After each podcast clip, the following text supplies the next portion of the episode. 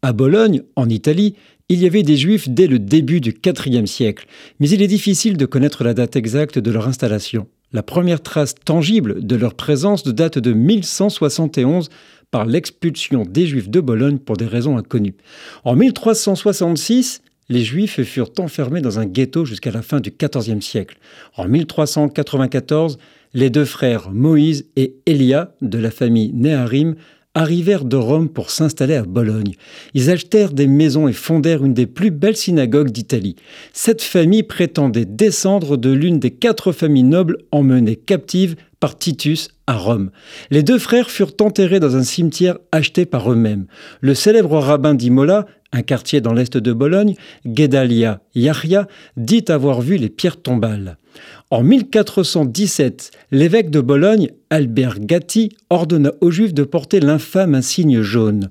Cet ordre sera retiré deux ans après, quand une délégation juive le demanda au pape Martin V, qui publia une bulle en ce sens.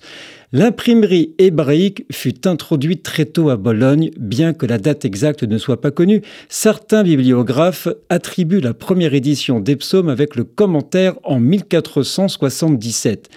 Mais ce que nous savons, c'est qu'en ce jour de 1482, le 26 janvier, fut achevée la première impression du Pentateuque avec Unkelos et Rachi par Abraham ben Chaim de Tentoria, un quartier nord de Bologne, qui profita de la presse de Joseph ben Abraham Caravita, qui avait installé une imprimerie dans sa propre maison.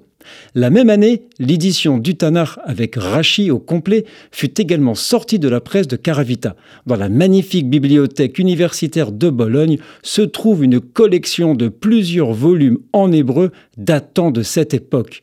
Nous sommes le 26 janvier.